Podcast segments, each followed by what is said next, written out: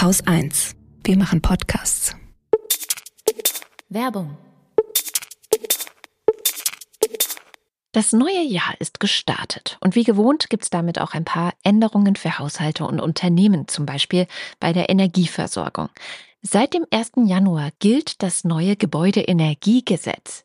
Das heißt, Heizungen müssen mindestens mit 65 Prozent erneuerbaren Energien betrieben werden. Noch sind nicht alle Haushalte davon betroffen, aber der Weg zu mehr Klimaschutz ist jetzt klar. Nur, wie geht das Heizen mit erneuerbaren Energien eigentlich? Einfach ist das natürlich bei Wärmepumpen, die einen Großteil der benötigten Energie aus der Erde, der Luft oder dem Wasser beziehen. Und für den Rest gibt es dann Ökostrom-Spezialtarife für Wärmepumpen. Die sind günstiger als klassischer Haushaltsstrom. Und bei Gasheizungen da ist es natürlich deutlich schwerer. Weniger als eine Handvoll Ökogas-Tarife beinhaltet aktuell ausreichend erneuerbare Energien, um die gesetzlichen Vorgaben zu erfüllen. Ein Anbieter, der das tut, ist der Ökoenergieversorger Polarstern. Da bekommt ihr immer 100% Ökoenergie, ob für die Wärmepumpe oder für die Gasheizung. Polarstern ist ein echter Ökoenergieversorger, der auch für jeden Kundin der auch für jede Kundin zusätzlich in den Ausbau der erneuerbaren Energien investiert, zertifiziert unter anderem durch das grüne Stromlabel. Das Ziel ist, mit Energie die Welt zu verändern. Also, wenn ihr das nächste Mal umzieht, wechselt oder eine neue Heizung einbaut, dann lohnt es sich wirklich, sich den Ökoenergieversorger Polarstern mal anzuschauen. Und wer mit dem Code Wochendämmerung zu Polarstern wechselt, der bekommt eine Gutschrift von 20 Euro auf die nächste Jahresrechnung.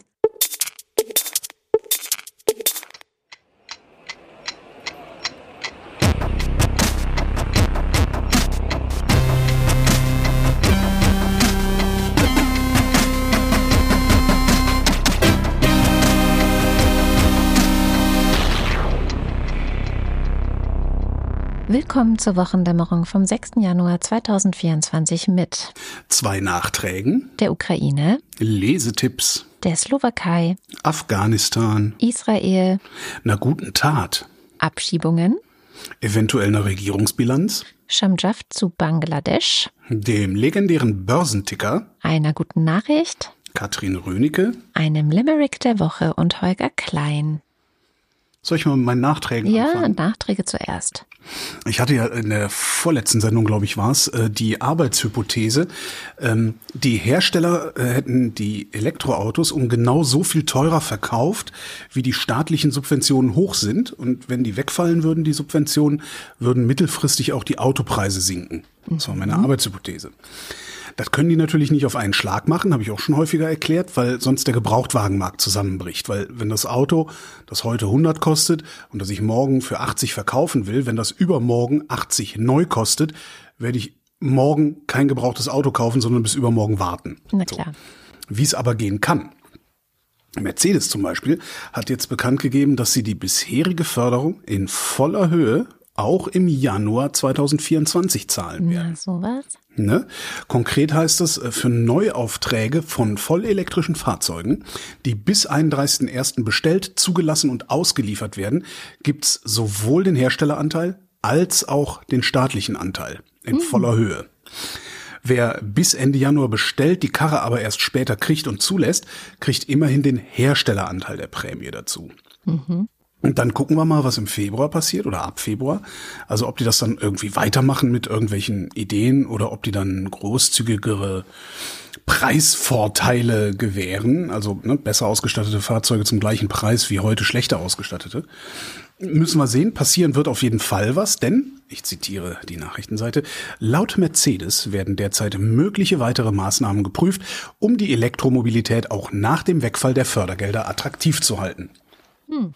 Kann bedeuten, dass sie einfach nur neue Werbekampagnen fahren, um uns, oh ach, so mündigen Bürgern noch tiefer einzureden, dass noch größere Autos noch geiler sind, um noch weniger Personen von A nach B zu befördern, weil je größer die Karre, desto größer der Gewinn. Also da ist meine Prophezeiung zumindest zum Teil eingetroffen. Das finde ich sehr schön. Und dann hatten wir ja Bauernproteste, ne? mhm. hatten wir die, die Geschichte. Ich hatte ja gefragt, ob vielleicht mal jemand aus der Landwirtschaft mit ein paar Zahlen um die Ecke kommen könnte, was diese gestrichenen Subventionen denn für die Bauern bedeuten würden. Dass sie keine Auswirkungen auf die Lebensmittelpreise gehabt hätten, hatten wir ja in der vorletzten Sendung. Mittlerweile ist die Regierung eh vor Treckertouristen eingeknickt, hat einen großen Teil der Streichungen zurückgenommen. Sie wollen trotzdem protestieren, aber es ist ein anderes Thema. Wir hatten einen Kommentar von Stefan, der ist Landwirt. Und der schreibt, wir sehen auf der Erzeugerseite fast gleiche Preise für landwirtschaftliche Produkte in der ganzen EU, weil Binnenmarkt. Mhm.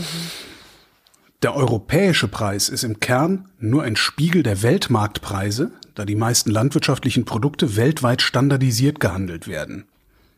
Das führt dazu, dass die steigenden Herstellungskosten eins zu eins am Gewinn der Bauern fehlen werden. Mhm. Und er schreibt, der durchschnittliche Betrieb hat einen Jahresgewinn von ungefähr 55.000 Euro. Dann macht er ein paar Rechnungen auf, die ich plausibel finde, ähm, kommt zum Bruttostundenlohn in einem durchschnittlichen Betrieb von 7,41 Euro.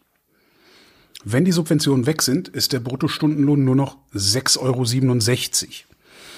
Und er schreibt, er stünde für Diskussionen zur Verfügung. Stefan, Falls du das hörst, es gibt einen Kommentar mit Nachfragen und auch mich würden deine Antworten interessieren. Außerdem schreibt er seine persönlichen Zahlen dazu. Einen durchschnittlichen Gewinn, sagt er, in den letzten Jahren von ungefähr 100.000 Euro, von dem zwei Familien leben. Und er rechnet durch den Wegfall der aktuell, also damals in Diskussion stehenden Subventionen mit einer Belastung von ungefähr 20.000 Euro im Jahr. Wow. Das ist, das ist so viel, dass ich und das klingt zynisch, weil Bauern, äh, Scholle, Tradition, hm, hm, hm, dass ich aber trotzdem wirklich spontan mich gefragt habe, warum, warum suchst du dir nicht einen anderen Job? Ja, aber das können wir nicht fragen. Also jetzt als Gesellschaft gesehen können wir diese Frage natürlich uns überhaupt nicht leisten, weil wir. Warum? Wir brauchen Landwirtschaft, wir brauchen Bauern, wir aber brauchen Menschen, die diesen Job machen. Moment. Wir brauchen jemanden, der den Weizen erntet. Muss das ein Bauer sein, Sät der nur und sich um das und, Feld Ja, natürlich. Ja, ja, ja, ja, ja. Das hängt ja alles damit zusammen. Aber muss das ein Betrieb sein, der so vergleichsweise wenig verdient? Oder wäre er nicht besser dran, wenn er sagen würde, ich verkaufe meine Fläche an einen dieser scheiß Agrarkonzerne, weil die säen und ernten auch? und ich suche mir einen Job, bei dem ich mir nicht den Arsch aufreißen muss, sondern irgendwie einen sieben Stunden Tag, an dem ich sowieso nur drei Stunden arbeite, in irgendeinem Büro die gleiche Kohle oder sogar mehr verdiene. Okay, ja, das ist natürlich die persönliche Ebene, klar. Ja, ja, ja, ja ne, genau. Aber die gesellschaftliche, politische Ebene kann ja nicht diese Lösung haben. Also es ist ja, wir haben ja ein massives Problem in der Landwirtschaft auch durch diese Industrialisierung und durch ähm, ja, die, die immer effizienter gestaltet. Also es ist gut, wenn sie effizient ist. Ich will jetzt gar nicht gegen Effizienz ein, ein Plädoyer, äh, Effizienz ein Plädoyer halten. Trotzdem brauchen wir mehr Menschen, die sich auch um Landschaftspflege kümmern. Und das sind ja auch die Bauern. Und ich sehe darin, ich sehe das nicht als Lösung an, zu sagen, ja, alle, die nicht davon leben können, müssen sich halt einen anderen Job suchen. Das ist aber das, was wir uns als Wirtschaftssystem ausgesucht haben. Ja, sicher. So, ich dann weiß. muss ich jetzt, dann muss ich jetzt sehr gute Argumente dafür finden, dass ausgerechnet eine, eine bestimmte Berufsgruppe durch Subventionen daran gehindert wird, an diesem System teilzunehmen. Was ja auf der anderen Seite genauso ginge. Stichwort Landschaftspflege. Ich könnte per Ordnungsrecht die Agrarkonzerne dazu verdonnern, diese Landschaftspflege zu machen. Einerseits, äh, sicherlich. Also ich glaube eh, das ist so ein komplexes System, äh, mhm. an dem wir hier rumdiskutieren, ähm, was so viele verschiedene Aspekte hat. Also da ist ja die, die Landwirtschaft ist ja in hoher Bringschuld, was Klimaneutralität angeht. Ja, also da hast du ja einen Riesenbatzen, der auf sie zukommt. Und ich glaube, das war ja auch eine Idee hinter diesen, diese Subvention. Wir schaffen sie ab. Zu sagen, Ne, wir können uns das auch aus Klimagründen nicht mehr leisten. Ähm, also machen wir das jetzt. Das ja, umzubauen. Und dann noch irgendwie zu gucken, okay, wie können Leute denn in dieser Landwirtschaft auch ein menschenwürdiges Leben führen mit einem menschenwürdigen Gehalt? Ähm, wie kann man das so umgestalten, dass Natur, Mensch und Gesellschaft davon profitieren? Das ist ein, eine Riesenfrage ähm, die aber äh, auch natürlich von den Landwirten, die da jetzt demonstrieren, überhaupt nicht aufgeworfen wird. Also was die wollen, ist ja, dass alles so bleibt, wie es ist. Ja, ja, klar. Das wollen wir ja alle. Das, ja. das ist ja das große Problem. Darum das, haben wir immer CDU gewählt. genau. genau. Ähm, na, na, was, ich, ich finde schwierig, das mit dem, mit dem Klimaargument äh, zu begründen, weil, ich meine, der muss ja mit seiner Maschine über den Acker fahren, um den Weizen zu ernten. Ja, ja, sicher. Das heißt, du kannst, der, der kann ja schlecht substituieren. Der kann ja schlecht sagen, ja gut, dann fahre ich jetzt halt, keine Ahnung, nur noch halb so schnell, dann verbrauche ich nur noch halb so viel Diesel. Das ja, funktioniert ja nicht. Ne? Das heißt, dieses Klimaargument, das kann zumindest für diese Streichungen, finde ich, kann das überhaupt nicht funktionieren. Ja, ja, ich weiß. Und äh, wie gesagt, es, es ist auch die Frage, müssen es Subventionen sein oder kann es nicht doch funktionieren? Ähm, aber klar, das müsste dann EU-weit beziehungsweise weltweit funktionieren, dass die landwirtschaftlichen Produkte teurer werden. Dann müsste gleichzeitig irgendwie ja, die Löhne erhöht werden, damit die Leute sich die landwirtschaftlichen Produkte weiterhin leisten können und so weiter. Also mir ist klar, dass es ein riesen Rattenschwanz ist, der da dran hängt. Ähm, Weswegen wahrscheinlich auch so wenig passiert, weil wo willst du denn anfangen? Also, wenn du eine Sache änderst an dem ganzen System, du kannst nicht nur eine Sache ändern, du musst alles ändern. Ja klar, das haben wir ja gesehen, was passiert, wenn du irgendwo anfängst. Ja, genau. Das ist, ist glaube ich, jetzt diese, diese äh, Subventionsstreichung ein ganz gutes Beispiel dafür. Ähm, ich habe dummerweise auch noch was gefunden, nämlich einen Artikel aus der Taz vom Dezember 2023. Die schreiben, der durchschnittliche Haupterwerbsbetrieb ähm, würde 2900 Euro Subvention kriegen für einen Diesel. Diese Höfe würden aber äh, 2022, 2023 insgesamt 480.000 einnehmen und 115.000 Gewinn verbuchen. Hm, das sind ja sehr andere Zahlen. Das, ich verliere komplett den Überblick. Ich bin nicht sicher, ob das nicht vielleicht auch Absicht ist, dass ich den Überblick verliere. Ja, weil, ne? Am Ende ja. kannst du dich ja nur darauf verlassen, was der Bauer sagt, der da mit seinem Trecker äh, die Fähre behindert irgendwie. Aber äh, aber dafür haben ich, wir ja die Wissenschaft. Ja, die Wissenschaft ist ja zuständig, den Überblick zu behalten hm. und uns zu erklären, okay, was geht und was geht nicht, was müsste passieren, was kann passieren und wie könnte das passieren. Vielleicht müssen wir da mal jemanden finden, also was man so naja, in der die, Forschung. Die, die, die Wissenschaft wird sagen, naja, hier sind die Durchschnittszahlen, das ist alles kein Problem. Aber das, das ja, Problem, wenn du, na, wir spiegeln genau, ja nicht die Situation von Stefan wieder. Exakt, das ist, das ist exakt das Problem. So, und dann gibt's wahrscheinlich der Nachbar von Stefan, der lacht sich kaputt über Stefan.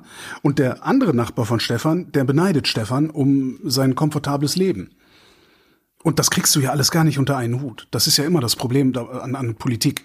Mhm. Du, du, willst ja 80 Millionen äh, Bürgerinnen und Bürger unter einen Hut bekommen.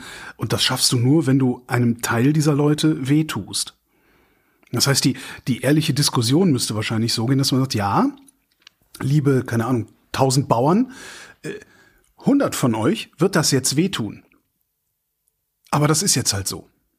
Mhm. Und dafür wird es 100 der 1000 Podcaster wehtun, dass das Internet teurer wird oder weiß der Geier. So, dass so der muss Werbemarkt ja eingebrochen ist. Also das ist ja. ja, aber so muss ja eigentlich der Deal sein, dass man sagt, Leute, Demokratie ist, keiner kriegt, was er will und alle sind schuld.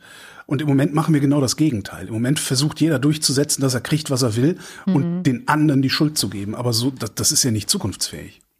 Ja, was halt zu dieser Debatte genau wie zu allen anderen gehört, ist eben die Frage, wie fangen wir euch denn auf? Also wir hm. muten euch was zu. Eventuell verliert ihr eure Existenzgrundlage. Hm. Ja, also das ist ja tatsächlich, worum es geht. Und das Höfesterben ist real. So, die Frage muss ja dann lauten, wie fangen wir die Leute auf ähm, in dieser Gesellschaft? Und da ist natürlich die Gleichzeitigkeit der jetzigen Politik dass gesagt wird, ja, nee, also alle, die irgendwie nicht arbeiten, sind böse und, und wir hacken auf denen rum und wir kürzen bei denen noch viel mehr und so weiter und so fort. Also das ist, glaube ich, auch ein Problem, dass ähm, nicht nur massiv eingegriffen wird in die bestehenden Systeme, die sich verändern müssen. Wir müssen eine Transformation schaffen. Das ist einfach so. Und da, wie du schon sagtest, das wird allen irgendwo wehtun. Ähm, aber gleichzeitig wird keine Sicherheit vermittelt, sondern massive Unsicherheit und massive Angst geschürt vor dem Fall, oh, was passiert denn eigentlich mit den Leuten, die nicht mehr äh, in ihrem Beruf sind und wie scheiße behandeln wir die eigentlich als Gesellschaft? Aber ist das nicht der Kern des Liberalismus. Ja, natürlich. Dass wir sagen, okay, äh, weil du sagst, wir, wir müssen uns überlegen, wie fangen wir die auf. Ist das wirklich der Job der Gesellschaft? Ich gehe jetzt mal von Ja. den Bauern weg. Ist es wirklich der Job der Gesellschaft, dafür zu sorgen, dass Podcaster, denen der Werbe, die Werbeeinnahmen weggebrochen sind, dass die genauso viel Umsatz machen wie im Vorjahr? Das, das kann doch nicht der Job der Gesellschaft sein. Das habe ich auch nicht gesagt, sondern dass sie keine Angst haben müssen. Dass sie wissen, so, ich habe ein Dach über dem Kopf, ich habe was zu essen ähm, Hm. und äh, wenn ich irgendwie eine Depression habe, weil ich gerade meinen Job verloren habe, was nicht unwahrscheinlich ist, und deswegen irgendwie Termine verpasse oder nicht gleich antworte, dann werden mir nicht drei Monate das komplette Bürgergeld gekürzt. So, Klar, was ja gerade ist- diskutiert wird. Ne? Es wird Ja, Angst ja, gemacht. Okay. Klar. Aber nichtsdestotrotz, es gibt das ja, dieses Bürgergeld. Und es gibt ja den Sozialstaat. Das heißt, wenn alles wegbricht, wirst du dein Dach über dem Kopf so schnell nicht verlieren. Und die, ich sag mal, liberale Wirtschaftsordnung, die wir uns gegeben haben und die wir immer wieder in Wahlen bestätigen auch, die sagt ja im Grunde ganz klipp und klar, wenn du deinen Job verloren hast, such dir einen neuen. Es gibt genug. Ja, sei flexibel genug. äh, Du bist in der Lage zu substituieren. Und zwar nicht nur Produkte, sondern eben auch Arbeitsplätze. Ja, ja, Jetzt könnte man hingehen und argumentieren, okay, die Bauern nehmen wir da raus. Ja, oder ums, die Podcaster nehmen wir da raus, weil die leisten einen wichtigen Dienst an der Gesellschaft, denn die stellen ihre Sendungen kostenlos zur Verfügung, auf dass die Menschen sich eine Meinung bilden können und zwar abseits der, ähm, ähm, wie, wie nennt man sie denn, abseits der äh, professionellen Medienhäuser oder sowas. Aber Klar, also ich bin Also, der Überzeugung, dass es Bereiche gibt, in denen wir diskutieren müssen, wie wir es schaffen, dass die Leute diese Bereiche weiterhin als Beruf bedienen wollen. Und da sind die Bauern oder ist die Landwirtschaft sicherlich der eine Bereich. Der andere Bereich ist die Pflege. Äh, Und da gibt es noch so ein paar. Ja, also wir haben auch LehrerInnenmangel momentan. Und ähm, ich glaube, das ist auch wieder Teil einer ganz, ganz, ganz, ganz großen Diskussion. Wie wollen wir es denn schaffen oder wie können wir es denn schaffen als Gesellschaft, ähm, essentielle Leistungen, Dienstleistungen, essentielle Bereiche aufrechtzuerhalten und eben nicht so eine Marktlogik zu überlassen und eben nicht zu sagen, so, hey, läuft gerade schlecht, Pech, dann mach etwas anderes. Sondern es muss ja gemacht werden. Ja, äh, ja, das, das heißt, wir würden ganze Sektoren im Grunde aus dieser Inwertsetzung wieder rausnehmen. Wir würden sagen, okay, Wohnen ist kein Markt mehr, Ja, das wäre Ja, zum Beispiel toll. Lebensmittelversorgung ist kein Markt mehr. Ähm, Ja, ist schwer, aber wir wählen, weiß, na, ne? wir wählen das nicht. Ja, ja, klar. Wir, wir wählen das Gegenteil von dem, was vielleicht sinnvoll wäre. Die Frage ist dann immer noch, ob es wirklich sinnvoll wäre, weil Märkte lösen ja das Allokationsproblem, also die Verteilung knapper Ressourcen. Vielleicht ist das auch das Problem. Vielleicht ist das Problem, insbesondere auch der Landwirtschaft, dass deren Güter nicht knapp sind. Ja. Ja, Vielleicht ist im da, Moment zumindest nicht. Ja. vielleicht ist da das Problem. Äh, äh, ja. Und vielleicht, und auch das kriegst du national natürlich nicht gelöst. Nee. Ähm, vielleicht wäre der schlauste Protest, den die Bauern machen könnten, ihre Produkte zu verknappen. Aber das müssten sie europaweit koordinieren. Können sie immer versuchen. Das ist alles sehr Ja, schwierig. genau, kannst ja mal Ich- versuchen, Freund. Ich finde es ich find's wirklich eine, äh, ja, Total. das ist total vertrackt. Und trotzdem brauchen wir eine Lösung. Deswegen, ich, ich bin ja immer, dass ich sage, okay, es ist komplex, ich verstehe es noch nicht. Mhm. Cool, das ist jetzt die Herausforderung, die wir haben als Journalistinnen, als Politikerinnen, als Gesellschaft, als EU, als Wissenschaft, ähm, dass wir uns angucken, wie kriegen wir es denn hin? Was können wir denn machen? Also Hm. wie sind die komplex, wie ist die Komplexität erstmal aufgebaut? Ja, was hängt mit was zusammen? Also was wird sich, wird sich auch verändern müssen, wenn du einen Teil davon veränderst und wie? Ähm, aber es, es kann ja kein, es kann ja kein Grund sein, beim Alten zu verharren, nur weil man nicht weiß, wie man es verändern soll. Das ist absolut. Und man könnte ja vielleicht sogar, ähm, das ist natürlich dann wieder so ein Bürokratieproblem sicherlich, aber wie ich finde auch ein lösbares. Man könnte zum Beispiel ja auch hingehen und sagen, nee, wir streichen jetzt diese Agrardieselsubventionen und der Stefan, der muss dann halt beantragen, dass er seine 20.000 trotzdem kriegt, weil nämlich sonst geht sein Hof kaputt. Ich aber der Nachbar, dem das nicht wehtut, ja, der Nachbar, der sowieso das Dreifache hat, der kriegt das halt nicht. Da würdest du dann halt einfach Grenzen einziehen und nur so wie beim Wohngeld, wie bei allen möglichen Sachen. Das ist okay. Du kannst dir die Kohle direkt holen. Wir machen einen Stichtag und du holst dir das Geld direkt.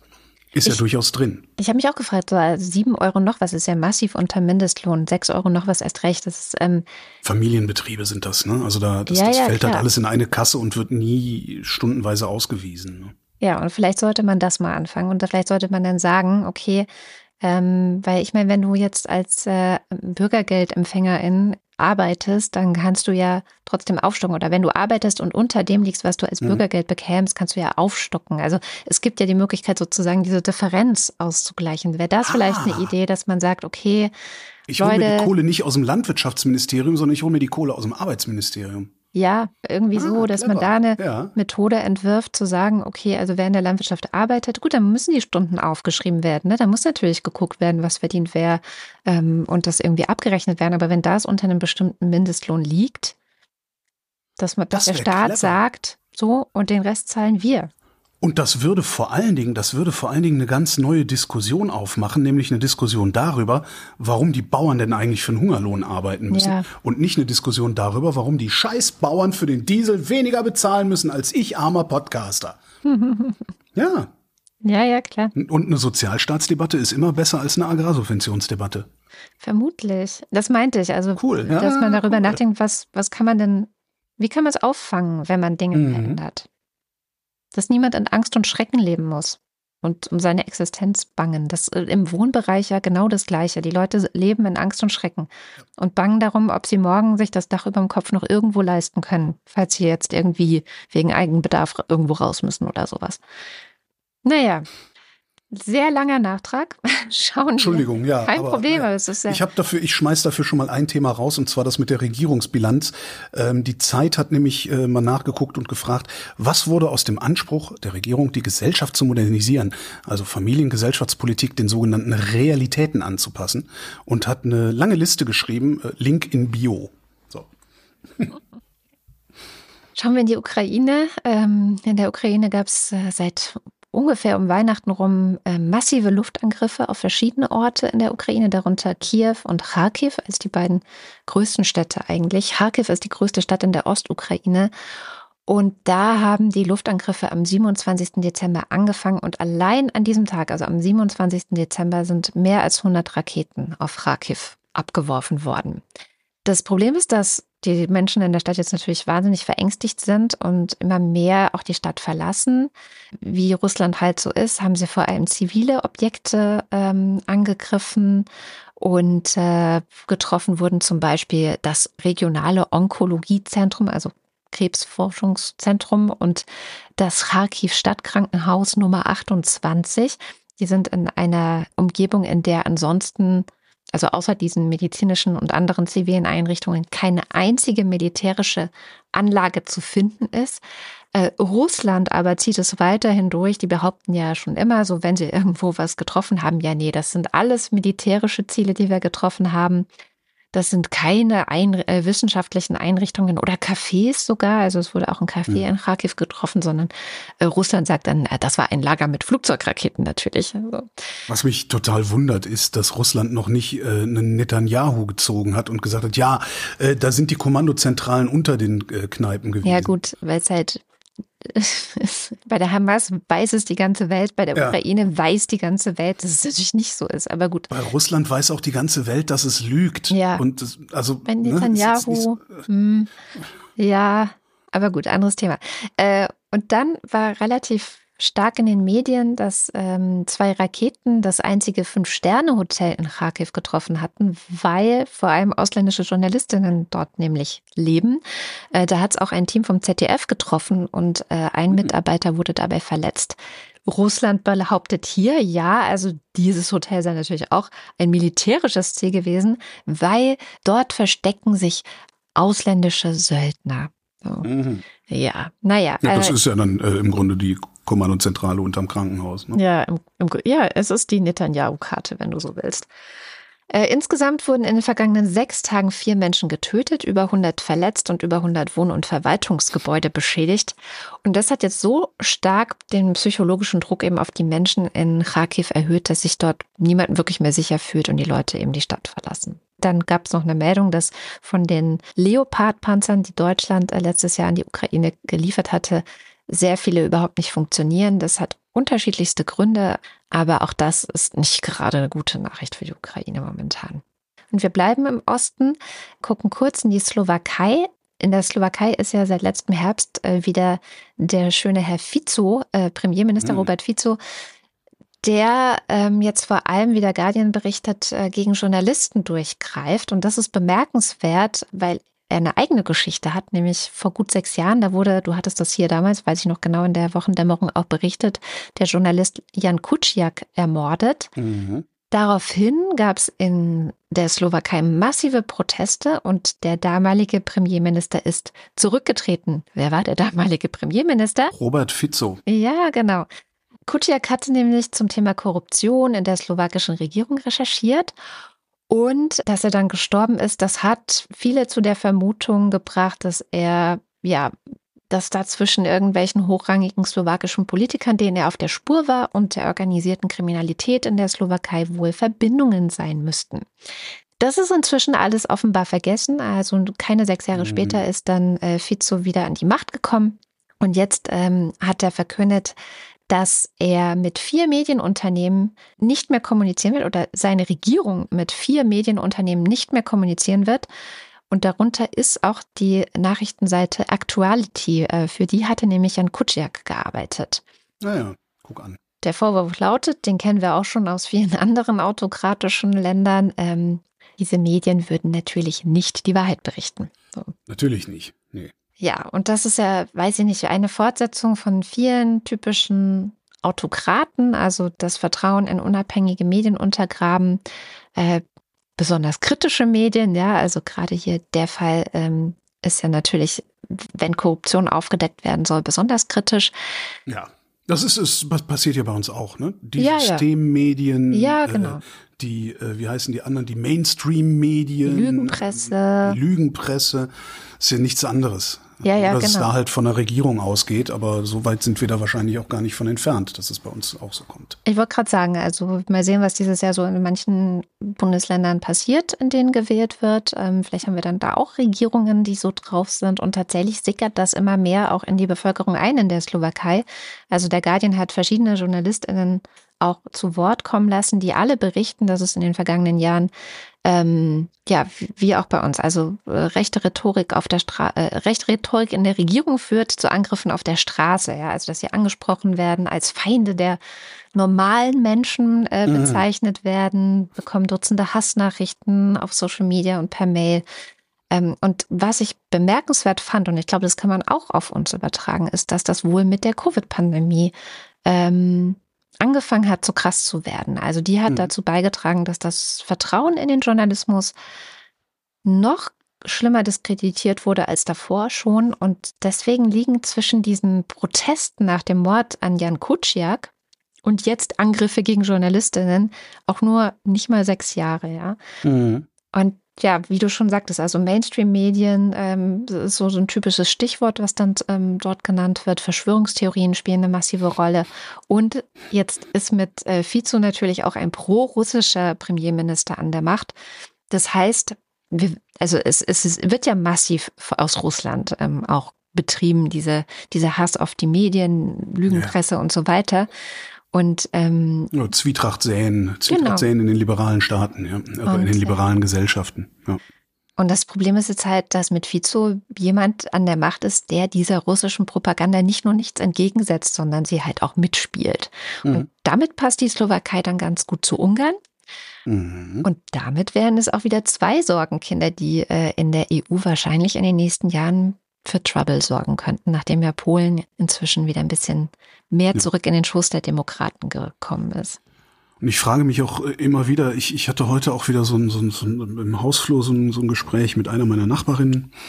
Ähm, da ging es dann auch um äh, Bürgergeldstreichung und die wollen ja alle gar nicht arbeiten und sowas. Mhm. Äh, und ihre Begründung war, und die war nicht zu knacken, ich kenne genug Leute, die nicht arbeiten gehen äh, und äh, einfach die Knete vom Staat kassieren und das, das Problem da und auch bei dem, was Fizzo da macht, auch bei, bei dem, was während der Pandemie passiert ist, woher auch dieser Lügenpressevorwurf kommt, ist ja, dass im Grunde private Erfahrungen Ich habe mich nicht angesteckt. Ich kenne jemanden, der äh, kassiert Stütze, obwohl es ihm nicht zusteht. Also private Erfahrungen, ähm, ja im Grunde private Affekte, weil das regt einen ja auf. Ne? Ich kenne da einen, der äh, ist gemeiner als ich. Also dass solche solche solche privaten Affekte zur Politik gemacht werden. Mhm. Ja, weil ich die die war, du musst dir das mal vorstellen, die war noch nicht mal von diesem, äh, die müssen alle alle alle, wohlgemerkt, müsst, eigentlich müssten alle die Stütze gestrichen kriegen, damit sie alle arbeiten gehen. Ja.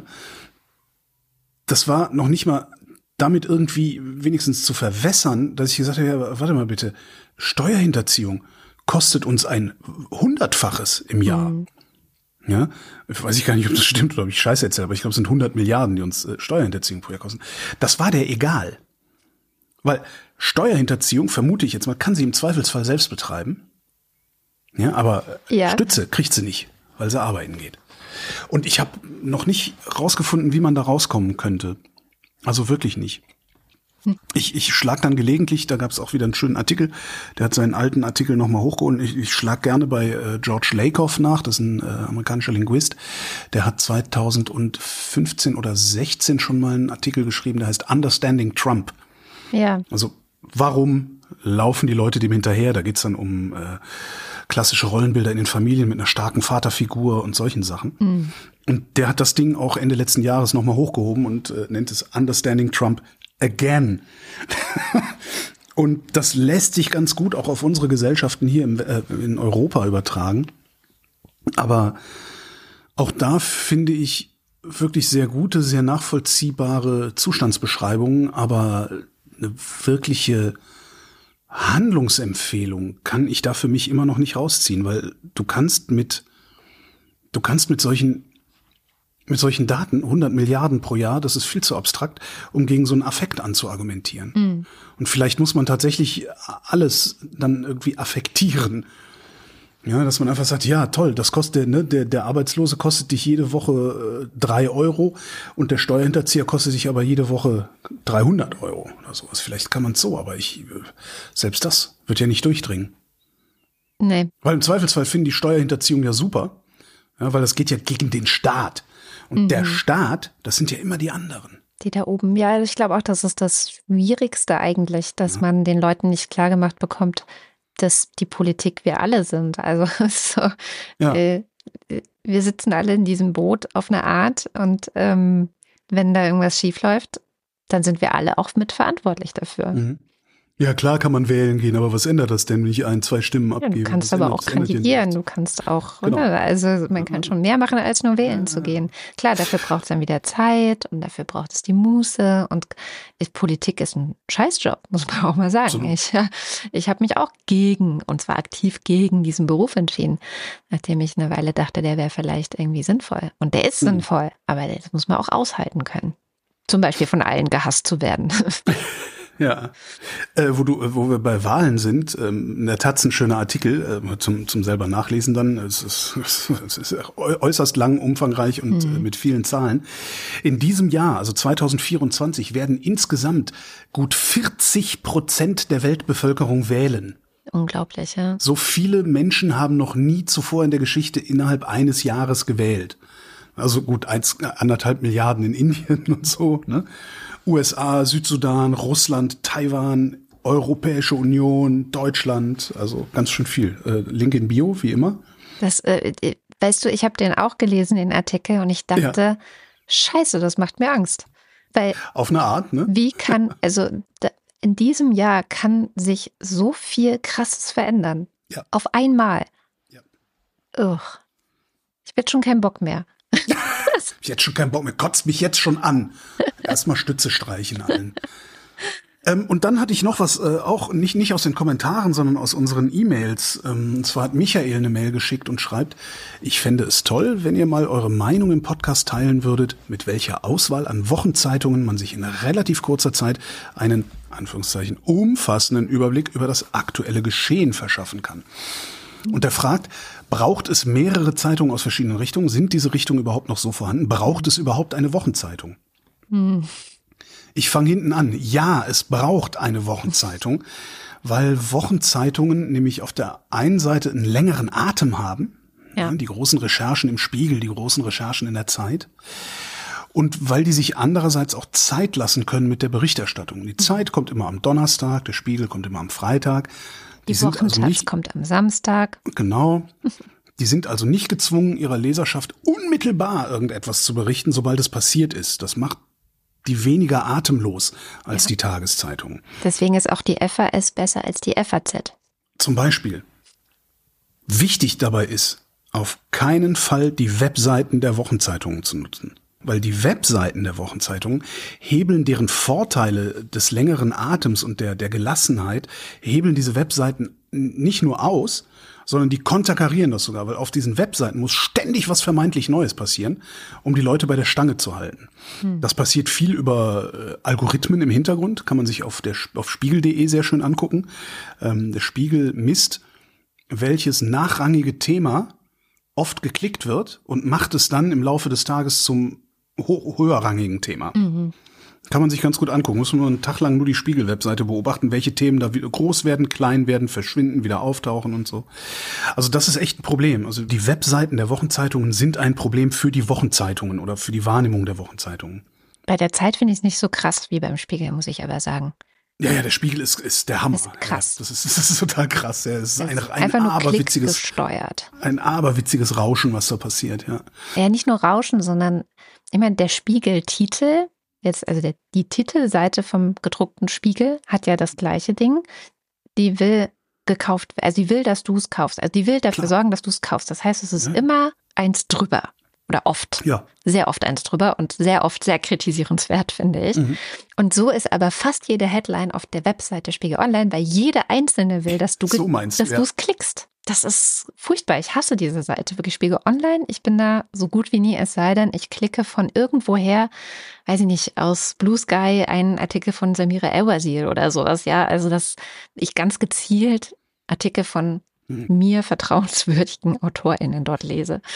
Dazu kommt ja auch noch, dass der Stil des Spiegels äußerst fragwürdig ist. Auch im Magazin merkt man das ja immer wieder. Also die ersten beiden Absätze kannst du grundsätzlich streichen. Da ist keinerlei Information drin. Ja.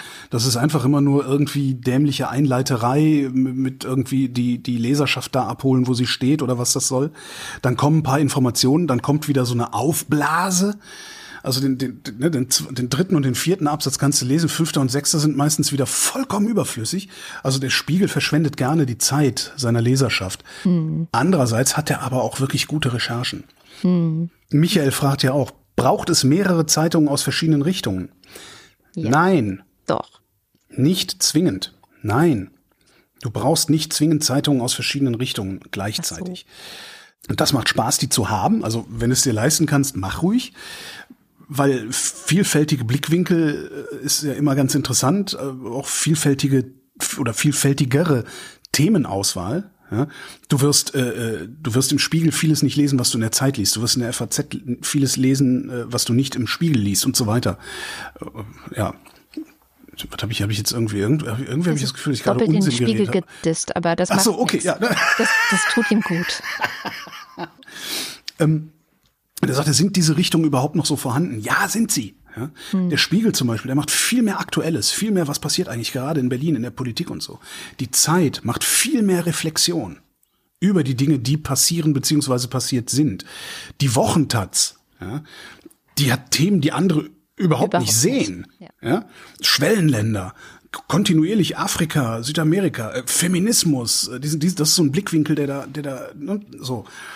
Und, und von daher braucht es mehrere, nicht zwingend, aber zwei wären schön. Und meine Empfehlung wäre die Zeit und die Wochentaz. Weil Wochentaz aus den genannten Gründen und die Zeit, weil die Zeit wirklich liberal ist. Mhm. Und die ist teilweise derart liberal, dass es fürchterlich wehtut, weil das so ins, ins Rechtskonservative reinreicht, so ein bisschen. Und, und die, die, die Zeit aber, finde ich, die bearbeitet diese, diese rechten Themen sehr, sehr oft in einer Art und Weise, dass sie da drin noch mal wirklich originelle Gedanken findet, die eventuell tatsächlich ein Stück weiterführen, weil das das Problem bei Konservativen ist ja, also die Rechten, die erzählen seit Jahrzehnten denselben Scheiß, immer und immer und immer wieder. Die Zeit finde ich schafft das aber diesen Scheiß irgendwie trotzdem in den Zeitgeist hinein zu kontextualisieren. Mhm. Und ich empfinde das als erfrischend. Mhm. Und für einen tagesaktuellen Überblick, äh, da reichen Tagesschau und heute oder Tagesthemen und heute Journal. Ja. Und auch da würde ich eher erst hingehen und die Sendungen nutzen, weil die kuratiert sind. Da gibt es eine Auswahl an Nachrichten. Und danach vielleicht noch mal zu gucken, was ist denn sonst heute noch Interessantes passiert. Mhm. Ja, voll. Also ich bin immer ein bisschen überfordert, wenn Leute mir solche Fragen stellen, weil ich weiß gar nicht, was ich sagen soll. Ne? So, weil ich so denke. Ja, darum habe ich es mir äh, aufgeschrieben. Soll, soll ich jetzt irgendwie erzählen, was ich so alles äh, lese? Das überfordert doch alle Menschen. Und ich kann es mir halt auch nicht anders vorstellen, weil es liegt daran, dass es mein Beruf ist. Ist also, bei mir ja ähnlich, ja. aber trotzdem stelle ich mir häufiger die Frage, also weil ich bin ja immer, wir kennen uns ja schon länger, ich habe ja immer Sorge, morgen pleite zu sein. Hm. Das heißt, ich stelle mir regelmäßig auch die Frage, was davon würde ich denn als letztes ja. abbestellen? Welches Abo würde ich als letztes abgeben? Und das ist tatsächlich die Zeit und die Taz. Ich habe ja wieder ein Taz-Abo, ein richtiges. Ich bekomme jeden Tag eine Taz in den Briefkasten. Äh, seit ähm, dem 7. Oktober, weil ich hatte zufälligerweise ein Probeabo zu der Zeit und dann war die Wochentaz nach diesem 7. Oktober, also genau eine Woche später, hat mich so aufgefangen in meinem ich war, ich war auch völlig durch den Wind, so sage ich mal, ähm, dass ich gedacht habe, okay, das liebe Tat, allein dafür kriegt ihr jetzt die nächsten 20 Jahre von mir das Abo bezahlt. Ich äh, finde das einfach richtig toll gemacht und deswegen wäre es bei mir wahrscheinlich auch als letztes die Taz. Na, auf jeden Fall, weil ich habe es mir selber versprochen. Ähm, Aber ja, das ist tatsächlich bei mir noch so ein bisschen, also wenn du mich jetzt fragen würdest von, von, von der Zeit und der Taz, welche ja, wäre die letzte, die du abbestellst? Dann nimmst ich du die Zeit und ich die Taz, ich, dann haben wir, haben wir es irgendwie gut ausgeglichen. Clever. Nein, ich muss auch sagen, also wenn ich jetzt zum Beispiel meine Eltern mal als Beispiel nehme, die sind ja Zeitleser. Mhm. Also die haben jede Woche die Zeit, die hören jeden Tag im Deutschland von Kultur, glaube ich, dieses Mittagsinterview, was da läuft, mhm. ähm, und gucken jeden Abend die Tagesschau. Nee, nicht die Tagesschau, die gucken jeden Abend heute Journal beim ZDF. Und da muss ich schon sagen, bin ich immer sehr stolz auf meine Eltern, kann man ja hier auch mal sagen, wie gut informiert sie sind und wie viel Gedanken sie sich machen. Und ich habe das Gefühl, und das entspricht ja dem, was du auch gesagt hast, ähm, dass das schon gut reicht, um informiert zu sein und um ja, und irgendwie nicht abgehängt zu sein, so von dem, was passiert. Nicht abgehängt zu sein, sich eine Meinung bilden kann ja. und vor allen Dingen auch diese ganzen, also von den 100 Nachrichten, die du jeden Tag mitbekommst, lass davon vielleicht mal 10 wirklich relevant für dein Leben sein. Mhm. Der Rest ist auch interessant. Wie übrigens äh, ein äh, Feed heißt, den ich auf Mastodon befülle mit Nachrichten, die ich hier nicht in der Sendung erzähle. Reklame. Auch interessant ist, was im Nahostkonflikt gerade so alles passiert. Mm. Da gab es äh, verschiedene Eskalationen. Die eine Eskalation ist militärischer Art. Äh, da hat die israelische Armee äh, einen Hamas-Führer getötet. Saleh al-Aruri heißt der, wurde diese Woche in Beirut ermordet. Ähm, der war stellvertretender Leiter des Politbüros der Hamas, hat eine lange Geschichte in der Hamas, ist da irgendwie schon 1900 87 beigetreten, also schon sehr, sehr lange dabei. Hat beim Aufbau der militärischen äh, Präsenz im Westjordanland äh, geholfen und er hat auch engste Verbindungen sowohl in den Iran als auch ähm, zur äh, Hisbollah in Libanon. Und den hat es jetzt erwischt. Äh, libanesische Medien haben berichtet, dass er bei einem Drohnenangriff durch Israel auf dieses Hamas-Büro in äh, Beirut getötet wurde. Noch sechs weitere Personen wurden auch getötet. Und ja, das hat jetzt in Libanon für ziemlichen Aufruhr gesorgt, weil nicht nur, also es geht nicht nur darum, wer getötet wurde, okay, ein hochrangiger Hamas-Beamter, ähm, klar, aber auch wo der äh, libanesische Premierminister, der geschäftsführende Premierminister, hat die Tötung als Zitat neues israelisches Kriegsverbrechen äh, bezeichnet. Mhm. Das angeblich sagt er, darauf abzieht, den Libanon in eine neue Phase des Konflikts hineinzuziehen. Da denke ich immer so, ja, du kannst jetzt auch entscheiden, dich nicht in sowas hineinziehen zu lassen, aber gut. Mhm. Ähm, und äh, ja, jetzt droht die Hisbollah mit einem äh, schwerwiegenden Angriff äh, auf Israel und droht mit Vergeltung und so viel zur militärischen Eskalation. Also haben auch alle Medien diese Woche so, oh, oh, äh, es droht eine neue Eskalation im Nahen Osten. Okay, dann gab es eine weitere Eskalation, die ist politischer Art und die finde ich auch sehr schwierig. Ähm, die israelische Regierung ist ja bekanntermaßen sehr rechts. Wobei man dann schon sagen muss, äh, der Premierminister Benjamin Netanyahu ist fast noch der gemäßigste. Wollte ich gerade sagen, ja.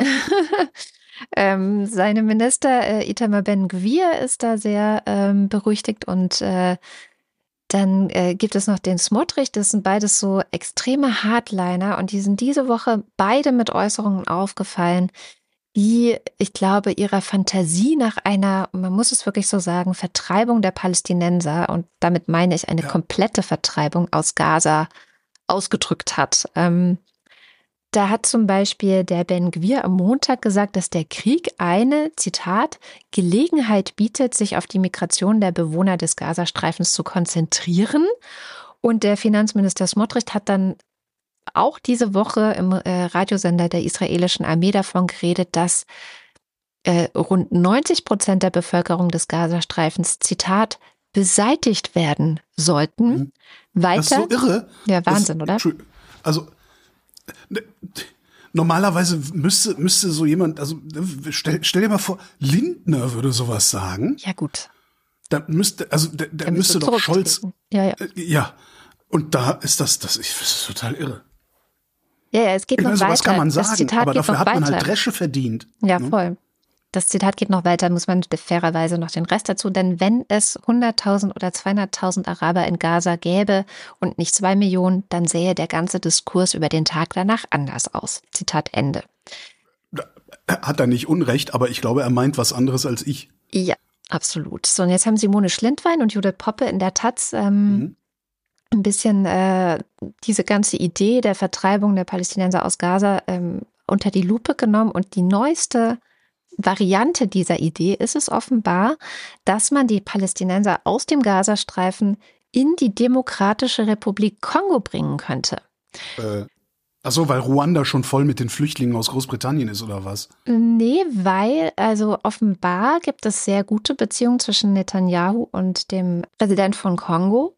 Und ähm, die Beziehungen zu Kongo sind deswegen besonders gut, weil erstens ein israelischer Oligarch dort zu den einflussreichsten Geschäftsmännern gehört. Gott. Fand ich auch schön, dass Sie Oligarch gesagt haben. Ich finde, wir sollten einfach immer Oligarchen sagen, wenn, wenn Leute zu viel Macht haben. Und in Kongos äh, Hauptstadt lebt die größte jüdische Gemeinde Afrikas. Das heißt, da gibt mhm. es wirklich enge Verbindungen. Jetzt äh, keine Ahnung, wie weit das fortgeschritten ist, aber es ist anscheinend wirklich eine Idee, wo drüber nachgedacht wird. Da, da, da, es ist absurd. Das kannst du doch nicht bringen. Du kannst doch nicht, das ist eine ethnische Säuberung, das kannst ja. du nicht machen. Ja, ja, also genau, also weil das, das, so wie Smotrich und Ben Queers ausgedrückt haben, wird es auch klar. Ne? Also die beiden sind halt einfach rechtsextreme Hardliner. Und dass die da kein Blatt vor den Mund nehmen und den Diskurs immer schön weiter nach rechts schieben, indem sie im Grunde sagen, eine ethnische Säuberung finden wir eigentlich die beste Lösung, ja, wenn man es mal auf den Punkt bringt, mal also sehr zuspitzt. Dass aber Netanyahu selbst jetzt auch, davon spricht man, arbeite daran, eine, und jetzt zitiere ich ihn, freiwillige Migration, Zitat Ende, äh, der, Gaza, äh, der Menschen aus Gaza zu bewerkstelligen, das ist ja letztendlich das Gleiche nur in nett. ja, das ist, das erinnert vor allen Dingen, ich habe vor oh, 20 Jahre her oder so, habe ich ein Buch gelesen, das hieß die ethnische Säuberung Palästinas äh, mhm. und ist von einem äh, linken israelischen Historiker, Ilan Pappe hieß der, glaube ich. Ähm, das ist natürlich auch, äh, ne, also ja, da gibt's ja genauso, da gibt's ja genauso einen Historikerstreit letztlich, ja. Äh, wie in allen anderen Ländern um, um die, die, die Interpretation der, der Geschehnisse der Vergangenheit. Und äh, Pappe schrieb halt aus, aus seiner Position eben über eine darüber, dass de facto eine ethnische Säuberung stattgefunden hätte äh, rund um die Staatsgründung Israels. Ähm, das ist übrigens das Buch, das mich dazu gebracht hat, äh, in, in die Lösung im Nahostkonflikt darin zu sehen, dass die Palästinenser den Israelis verzeihen müssten. Hm. Ich rede von vor 20 Jahren. Mhm. Ich rede nicht, ne? Also, mhm. ähm, die, das war so die Idee und da, da hängt ja sehr viel mehr dran, nämlich um mir verzeihen zu können, muss ich auch glaubhaft um Verzeihung bitten.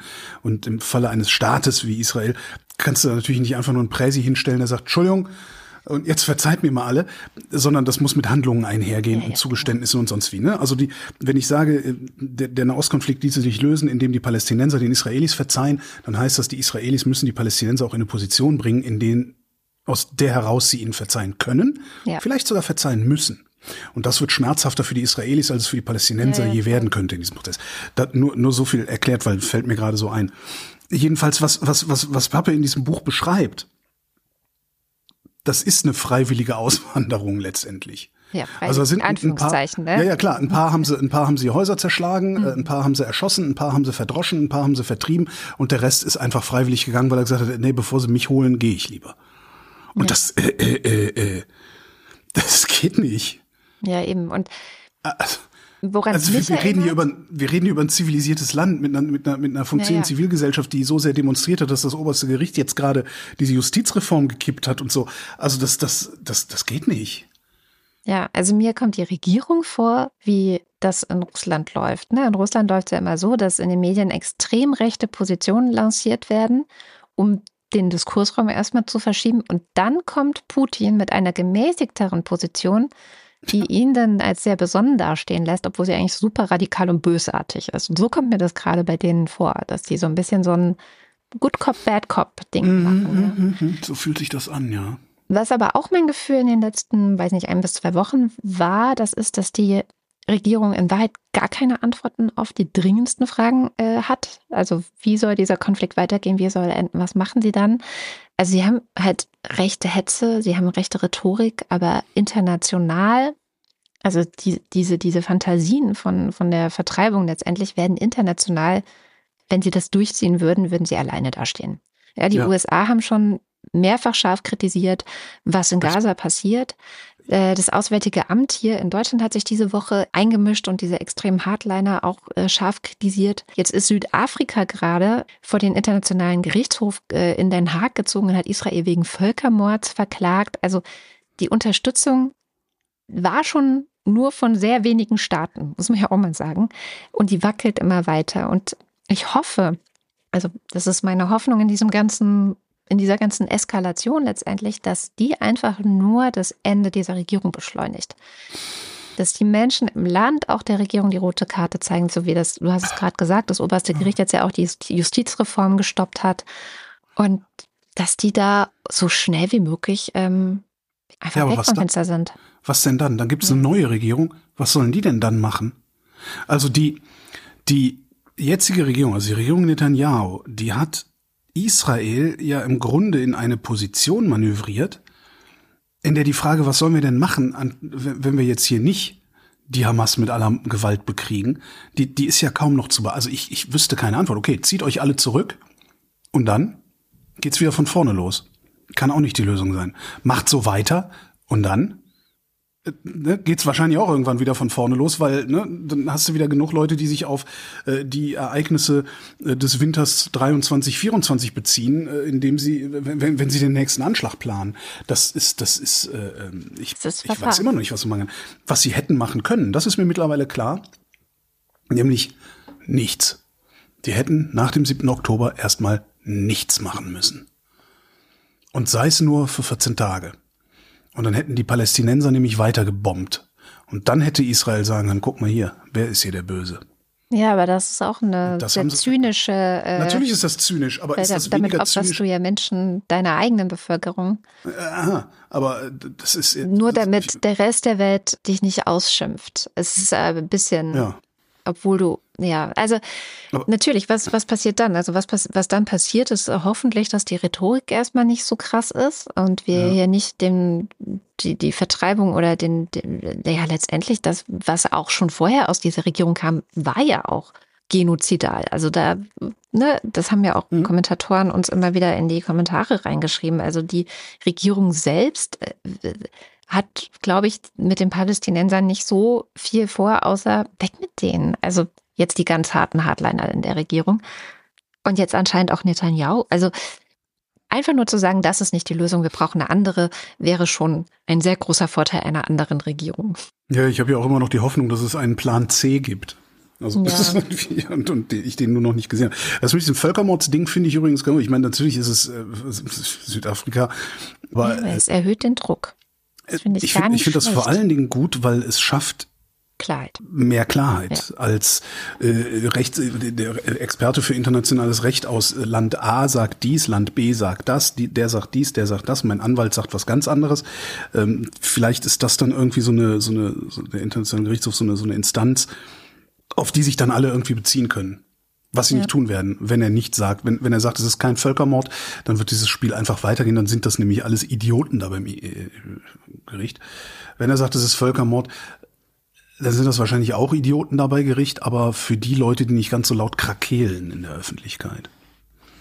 Wir werden sehen. Ja. Was ich auf jeden Fall interessant finde, ist, wie krass Israel gerade so von allen Seiten eigentlich herausgefordert ist, weil das jetzt dieses oberste Gericht ähm, die Justizreform gekippt hat, heißt nur, dass der Kampf für die Demokratie noch nicht verloren ist. Ja. Das heißt aber nicht, dass er schon gewonnen ist. Und das ist halt auch noch so ein innerer Kampf, ja, also von allen Seiten, man denkt so Israel, oh mein Gott, und er steckt einfach die Hände über den Kopf zusammen gerade. Jetzt haben wir so viel geredet und die Sendung ist eigentlich schon zu Ende und ich habe noch jede Menge Zeugs auf dem ja, Zettel. Ja, Scham steht ja auch noch auf dem Zettel. Scham steht auch noch darum.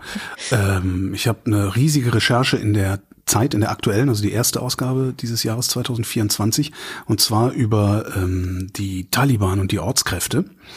Also riesengroßes Ding. Äh, sechs Monate haben die daran recherchiert, äh, konnten geheime Kabul-Papiere der Bundesregierung sehen.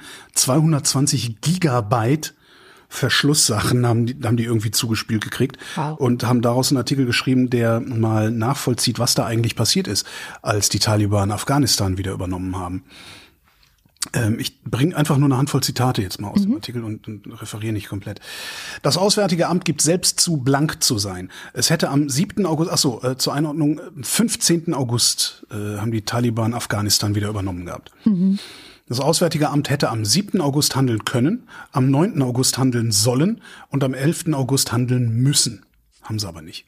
Beim Lesen der Kabul-Papiere setzt sich der Eindruck fest, dass sich Merkel bis zuletzt für Afghanistan nicht wirklich interessiert hat. Ein Versagen des Bundesnachrichtendienst ist auch ein Versagen des Kanzleramtes, das den Dienst führt.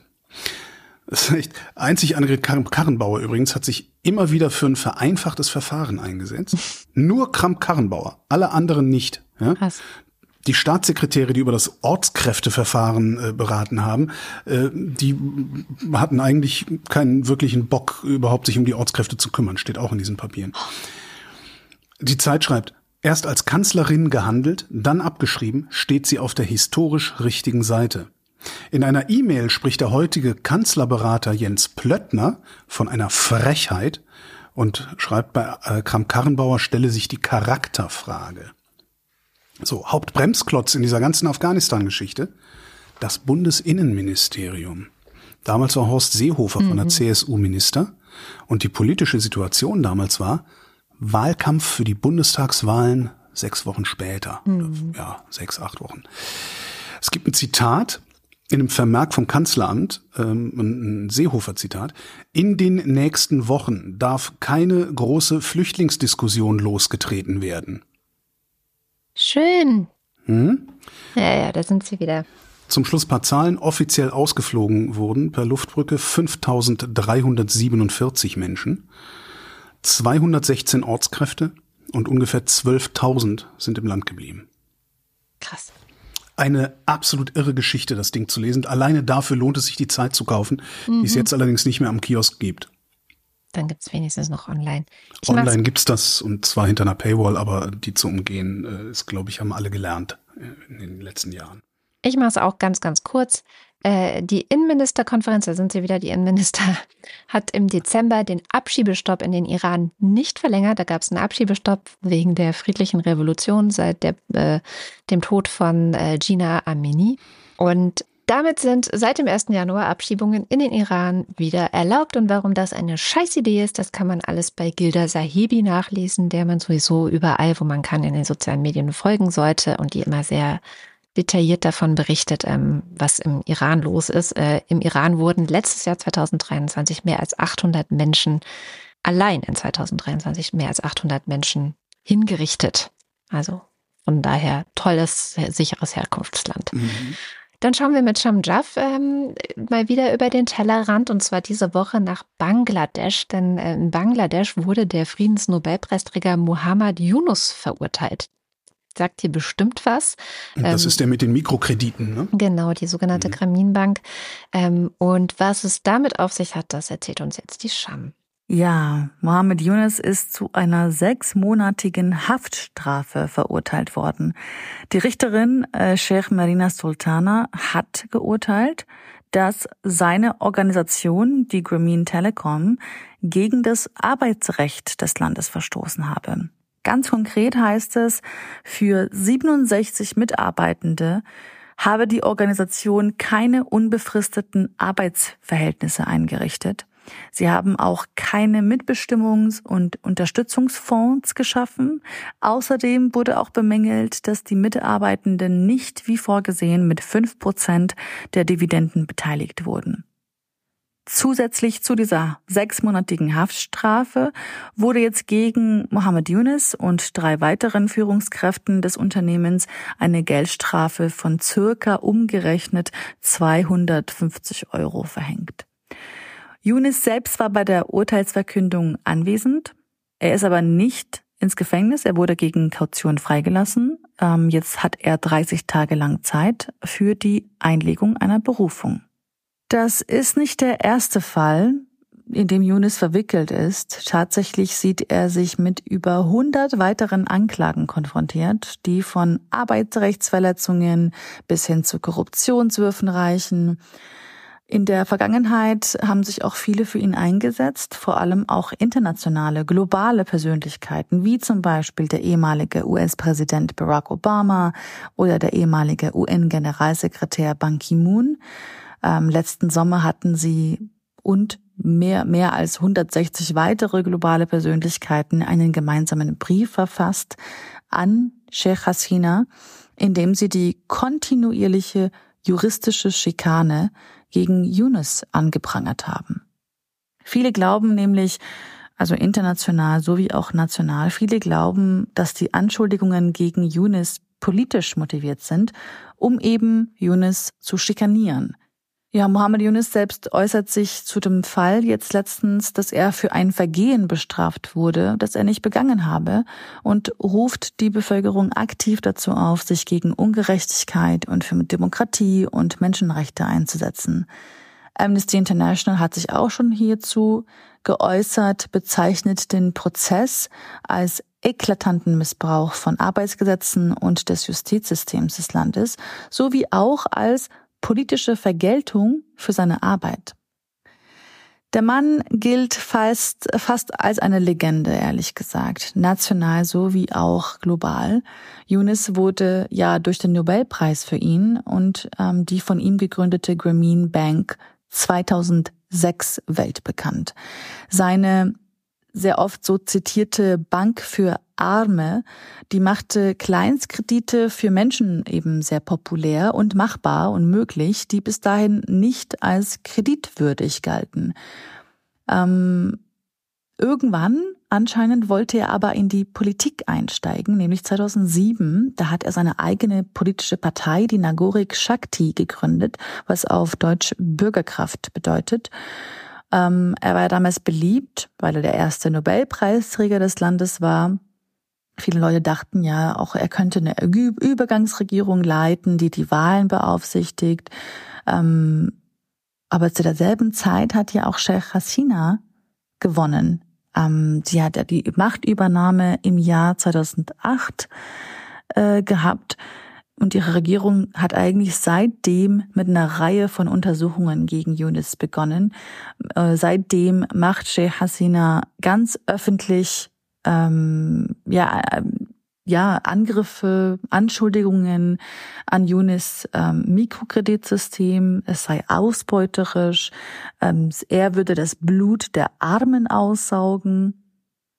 Ähm, viele, viele denken, dass, das da, dass diese Animosität eben zwischen Sheikh Hasina und Mohammed Yunus daher rührt, dass eben Sheikh Hasina sich eigentlich ziemlich politisch von ihm eingeschüchtert fühlt ähm, und auch in ihm einen potenziellen ähm, Konkurrenten sieht, einen potenziellen starken Konkurrenten sieht. Ähm, und obwohl eigentlich Yunus diesen Plan von damals, von 2007, nicht wirklich lange verfolgt hat. Aber ja, viele denken, dass es vielleicht damit zu tun hat, dass, dass ähm, die Regierung ihn einfach gerne so ein bisschen auf Armeslänge behalten möchte, nennt man das so. auf jeden Fall, ähm, es geht sehr, sehr heiß umher. Also am 7. Januar gibt es dort Wahlen. Die Opposition hat sie bereits boykottiert. Die Lage ist unglaublich angespannt. Es gab auch zuletzt ähm, viele Falschmeldungen über Mohammed Yunus. Ähm, staatliche Medien zitierten einen Funktionär der Awami Liga. Yunus hätte 10 Millionen US-Dollar an Israel gespendet. Und in Bangladesch, ein Land, das Israel nicht offiziell anerkennt, äh, wäre das, ja, äußerst heikel. Auf jeden Fall to be continued. Ich glaube, diese Geschichte hat sich noch nicht auserzählt. Ähm, Sheikh Hasina scheint auch die Wahl eindeutig zu gewinnen. Ähm, das werden wir aber sehen. Wir gucken da nochmal hin. Wobei es an diesen Mikrokrediten aber, glaube ich, aus der Fachwelt auch einiges an Kritik gibt. Aber habe ich lange nicht mehr gelesen. Ja, das stimmt. Und die Kritik ist wohl auch ähm, tatsächlich valide. Die Frage ist, muss jemand deswegen gleich hinter Gittern gebracht werden. Nee, nee, im Knast ist er ja, weil er wegen der Arbeitsbedingungen bei ihm zu Hause. Nee, tatsächlich, ich verlinke da auch gerne noch mal einen Artikel zum Thema Mikrokredite ähm, und warum die so schwierig sind. Da hast du absolut recht. Hörst du die? Nee, hörst du nicht. Hund ne? im Büro. Doch, hast gehört. ja, dann ähm, eine gute Nachricht habe ich noch. Ja, meine schiebe ich auf nächste Woche. Die ist nächste Woche auch immer. Es ist ja keine gute Nachricht bei mir, sondern eine gute Tat und die kann man immer tun. Das stimmt. Die gute Nachricht ist auch diese Woche eine süße Nachricht, weil die Deutsche Wildtierstiftung nämlich den so. Igel zum Tier des Jahres 2024 gekürt hat. Yay, Freund Igel! Ähm, genau, sein Bestand äh, sei gefährdet und rate oh. mal, wer schuld daran ist. Hm, der Mensch? Das ja, Auto? der Mensch. Ja, das Auto ist ja letztendlich auch der Mensch. Ähm, ich habe mich sehr gefreut über die Wahl. Äh, der Igel ist nämlich auch bei mir zu Hause ein putziges Tier, das äh, schön durch den Hof läuft und über den ich mich immer sehr freue. Die besteht aber auch darin, dass ähm, alle Menschen, die dem Tier des Jahres 2024 ein schönes Zuhause geben wollen und dafür sorgen wollen, dass er ein gutes Leben hat, die müssen vor allem eins tun. Die müssen nämlich ihren Garten verwildern lassen. Also einfach nichts tun im Garten, weil ein aufgeräumter Garten, ja, sowieso, auch für die Insekten, ähm, aber auch für den Igel ist ein aufgeräumter Garten, in dem es so keine Laubhaufen, keine Verstecke für Igel und auch für die Insekten, die der Igel ja teilweise auch frisst, äh, gibt, ist halt nicht so geeignet.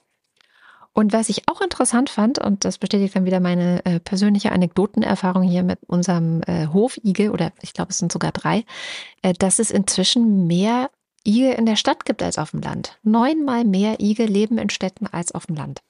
Cool. Ja. Und eine weitere gute Nachricht ist, das ist schon ein bisschen älter, aber das stand in dem gleichen Artikel der Taz, deswegen möchte ich es hier nicht äh, unerwähnt lassen, dass das Bayerische Verwaltungsgericht eine Verordnung, Verordnung von Markus Söder, ähm, der ja letztes Jahr irgendwie begonnen hat, die Fischotter zum Abschuss freigeben zu wollen, das hat das. Hauptsache ähm, ballern, ne? Hey. Ja, ja. Ja, ja, irgendwie hatte sich wohl der Fischotter in Bayern zuletzt ähm, stark verbreitet und ähm, Söder ist halt ein unsympathischer Mensch mit unsympathischen Einstellungen und hat gedacht, nee, das finde ich nicht gut, deswegen dürfen die jetzt abgeschossen werden. Das hat aber das bayerische Verwaltungsgericht jetzt gestoppt. Also Fischotter dürfen weiterhin nicht abgeschossen werden. Und ich fand es auch interessant, weil eigentlich ist Söder ja ein Populist und redet das, was die Bevölkerung hören will. Aber ähm, die Bayern wollen zu zwei Dritteln den Fischottern auch nichts tun. Und zwei Drittel sind Zustimmungswerte, von der Söder, glaube ich, nur träumen kann. Naja, das zur guten Nachricht. Ich habe zwei Dinge noch, und das sind Hörtipps eigene Sendung allerdings, weil was ein Riesenthema ist die letzten Tage und Wochen, aber trotzdem in meiner Wahrnehmung kaum stattfindet, das ist das Hochwasser, Ja. ähm, was überall in Deutschland unterwegs ist. Und da gab es dieser Tage eine Nachricht, ähm, dass es Forderungen gibt eine, zu einer Pflicht zur Elementarschadenversicherung. Ähm, ich halte das für eine gute Idee, weil Ja. wenn du in einem Überschwemmungsgebiet lebst, äh, kann es sein, dass du keine Versicherung mehr kriegst. Wenn aber sämtliche Immobilieneigentümer verpflichtet werden, eine solche Versicherung abzuschließen, sind die, die in solchen Gebieten leben, mitversichert. Und das finde ich gut. Das ist solidarisch. Wie das funktionieren kann und ähm, was so Hochwasser äh, mit, mit Gesellschaften macht und also sowohl das äh, Hochwasser von 2021 ähm, in Nordrhein-Westfalen und Rheinland-Pfalz als auch ältere Hochwasser habe ich in zwei Sendungen ähm, mit ein paar Jahren Abstand mal besprochen gehabt. Und zwar für den Resonator-Podcast habe ich gesprochen mit Christian Kulicke vom Umweltforschungszentrum in Leipzig. Und ich finde das insgesamt sehr interessant, was er da erzählt hat äh, über Hochwasser. Und ich habe auch noch eine Sendung gemacht, und zwar äh, mit Daniel Bachmann von der Hochschule, habe ich vergessen, der forscht an Hochwasser und an Niedrigwasser. Das ist auch ganz interessant zu hören. Passt gerade so ein bisschen in die Zeit, können wir ja mit in die Shownotes legen. Mach ich. Und damit kommen wir zum Limerick der Woche. Das Thema war ja Wanzen. Und äh, hier kommt, was unser Wochendämmerungspoet Jens Ohrenblicker dazu gedichtet hat. Wochendämmerungspoesie. Limericks aus dem Papierkorb des Weltgeschehens. In einem Bordell in Bordeaux, da ging es fast zu wie im Zoo. Das Bett voller Wanzen, kein Ort für Romanzen. So trieben wir's dann auf dem Klo. Was war denn dein Lieblings-Limerick aus der Kommentarspalte? Äh, In der Kommentarspalte im Übrigen auch noch ein Kommentar von Judith, die äh, verlinkt hat einen Artikel von Politico über das Thema Bettwanzen und da gibt's zwei Kaverts. Äh, zum einen Politico ist Springer, ist immer eine schwierige Quelle.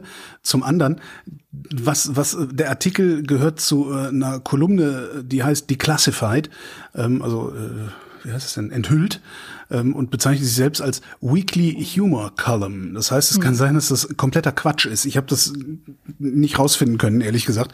Jedenfalls äh, sagt diese Kolumne, ähm, dass eigentlich das nur eine russische Desinformationskampagne gewesen sei mit den Bettwanzen in Frankreich, um im Vorfeld der Olympischen Spiele 2024 für möglichst viel Verwirrung und Angst in Frankreich zu sorgen. Wollte ich nur kurz darauf hingewiesen, ich, äh, ich habe das gelesen und dachte, ja, das klingt derart plausibel, das kann eigentlich schon wieder gar nicht sein. Andererseits ist alles, was man sich an Dreckigem ausdenken kann und Russland zuschreibt, ist immer plausibel dieser Tage und das, äh, ja, es Macht's auch nicht leichter. Nee, ich habe den von Pascal genommen. Ja. Es war eine Wanz aus Paris.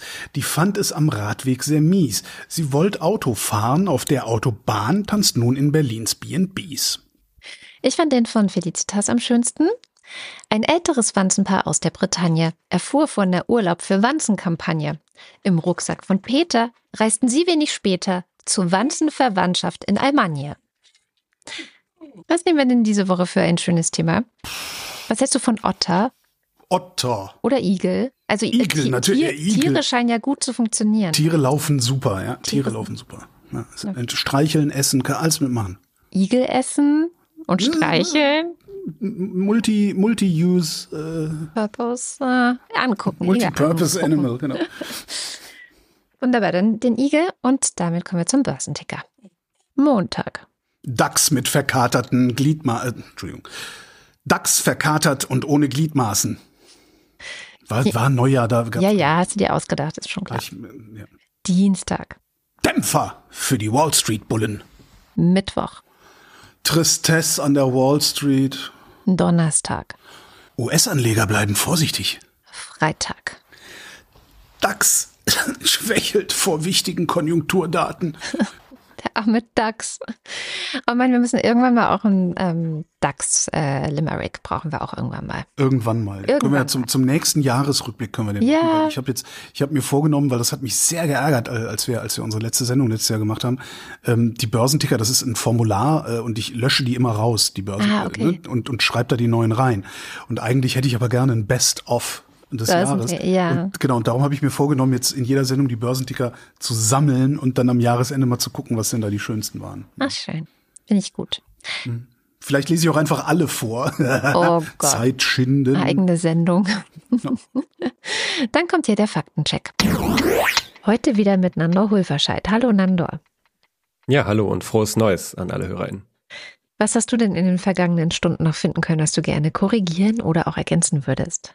Ja, ihr habt ja die Sendung mit einem Nachtrag äh, gestartet zum Thema Landwirtschaft und zu diesem Nachtrag bringe ich jetzt auch einfach noch einen Nachtrag. äh, das ist ja meine Spezialität. Äh, nee, ich habe einfach auch viel mit dem Bereich zu tun, da ich als Journalist ja nicht nur für euch arbeite ab und zu mal, sondern auch noch andere Dinge mache und da auch in einem Landwirtschaftsformat unterwegs bin. Und erstmal zu der zu dieser Fragestellung, ja, wenn Landwirtschaft ja kaum lukrativ ist, so wie es ja auch Landwirt äh, Stefan, der bei euch kommentiert hatte, so ähm, dargestellt hatte, warum macht es denn noch jemand? Da dachte ich, könnte man mal einen Punkt ergänzen, ähm, den ich halt ganz gut kenne. Und zwar ist das so ein bisschen das, wenn du halt Landwirtschaft betreibst, dann machst du das nicht so wirklich als Job, wo du halt morgens hingehst und abends wieder äh, zu Hause bist, ne, sondern da geht es teilweise um Tradition. Du führst vielleicht einen Hof in der x Generation oder es geht um Identität, weil eben Landwirtschaft nicht nur deine Arbeitszeiten bestimmt, sondern irgendwie dein ganzes Leben wesentlich. Ne? Wann kannst du Urlaub machen? So, wann ist das Wetter gut zum Ernten? Wann ist es nicht gut? Und so moderne Landwirtschaft ist extrem kapitalintensiv Ne? Also viele Landwirte haben deshalb sehr langfristige finanzielle Verpflichtungen oder wie es mir einmal ein Landwirt gesagt hat, äh, Höfe sterben langsam, weil du sehr viel Zeug hast, unter anderem Landbesitz, was du der Bank als Sicherheit geben kannst, ne? Mhm. bis es irgendwann nicht mehr geht. Also man kann sich da also in eine sehr lange in einer sehr düsteren Situation befinden und es ist jetzt nicht wirklich äh, sichtbar. Und dann hatte die Taz geschrieben, ähm, durchschnittlicher Betrieb würde jetzt äh, 2.900 Euro Dieselsubvention kriegen, äh, bei eben äh, durchschnittlich Umsatz von 480.000 Euro und 115.000 Euro Gewinn. Ich kann das, konnte es jetzt nicht nochmal äh, differenziert über verschiedene Quellen nachprüfen, aber auf jeden Fall basiert das auf einer ähm, Erhebung äh, laut der Taz von dem Landwirtschaftsministerium und dem, aber auch den Bauernverbänden, glaube ich, weil der die Verlinkung von der Taz ist dann wiederum für zum Deutschen Bauernverband. Und dazu kann ich also nur anmerken, dass es hier um Durchschnittswert geht. Das heißt, wir können einen Großbetrieb haben, der eine Million Umsatz oder Gewinn macht und dafür können dann andere Verlust machen. Und äh, deswegen sagt uns das an der Stelle nicht viel. Vielleicht, wenn ich im Rahmen meiner Arbeit nochmal auf bessere Werte stoße, bringe ich das einfach mal als Kommentar zu irgendeiner Sendung mit, ob ich dann im Faktencheck bin oder nicht. Ähm, ich wollte gern zu dem Dieselthema nochmal konkret eine Perspektive reinliefern. Hatte ich damals nicht, als ihr da in der Sendung drüber gesprochen habt, aber ich hatte just diese Woche mit einem Landwirt telefoniert, der meinte, bei ihm wären das rund 5000 mehr Kosten, nur die Dieselsubvention. Also zu dem Zeitpunkt war noch von der kompletten Streichung die Rede. Und das sähe auch in der Gesamtrechnung bei ihm jetzt erstmal nicht nach viel aus, aber er hat dann gesagt, und das fand ich ein sehr nachvollziehbares Bild, wenn man einem Arbeitnehmer sagen würde, verzichte mal bitte auf ein bis zwei Monatsgehälter, was es dann effektiv bei ihm wäre, dann ist man da natürlich auch nicht besonders glücklich. Und zum Thema Subventionen allgemein noch so, weil äh, das kennen ja viele aus der Schule noch, dass die Förderung der Landwirtschaft zum Beispiel seit jeher eines der größten Budgets äh, der EU zum Beispiel ist. Der fragliche Landwirt, mit dem ich gesprochen habe, der bekommt etwas unter 100.000 Euro jährlich Förderung aus der EU. Mitteln und das ist mehr als sein jährlicher Betriebsgewinn. Das bedeutet also, deswegen erwähne ich das, wenn man Landwirtschaft versuchen würde, ohne Subventionen zu betreiben, dann wäre das bei uns fast nie wirtschaftlich. Stefan, den ihr zitiert hattet, sagte ja auch, die Preise werden ganz wesentlich durch den EU- oder Weltmarkt diktiert. Man kann also hauptsächlich an den Kosten arbeiten und wenn man das Feld nur mal bestellen muss. Man fährt ja den Trecker recht wenig zum Spaß, selbst wenn es eine Rückvergütung gibt. Und äh, das bedeutet letztlich, und der Satz hat auch bei Stefan, fand ich dem Kommentar noch gefehlt, eigentlich sind wir als Konsumenten die Nutznießer durch geringere Lebensmittelpreise. Mhm.